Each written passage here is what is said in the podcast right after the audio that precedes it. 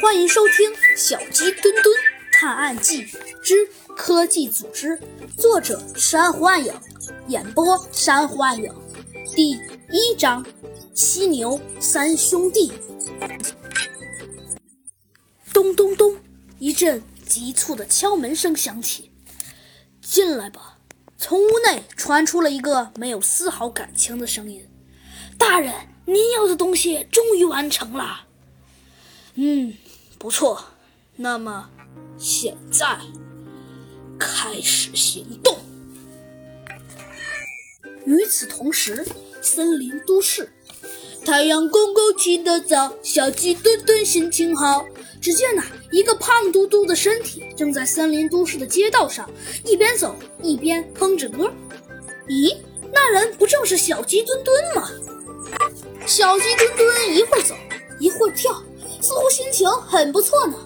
可就在这时，在一个拐角处，突然跳出来了三只犀牛。这三只犀牛啊，每人都身高两米左右，身体强壮。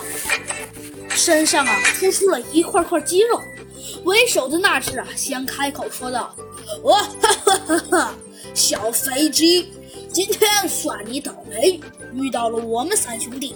首先，先做个自我介绍，我呢 是犀牛大哥，江湖人称水哈猪。左边的是我的二弟，江湖人称水金鱼。最后呢，右边这个是我的三弟。”江湖人称“稀有大王八”，掌声。可是，可是过了好半天，犀牛三兄弟呀也没有听到一丝掌声。犀牛大哥呀忍不住把眼睛睁开一条缝，可哪有什么掌声啊？小鸡墩墩正在像看白痴一样看着犀牛三兄弟，突然一阵爆笑传来。原来呀，小鸡墩墩实在忍不住了，只见他大笑起来，啊 哈哈哈，太好笑了！帅哈猪、帅金鱼、稀有大王八，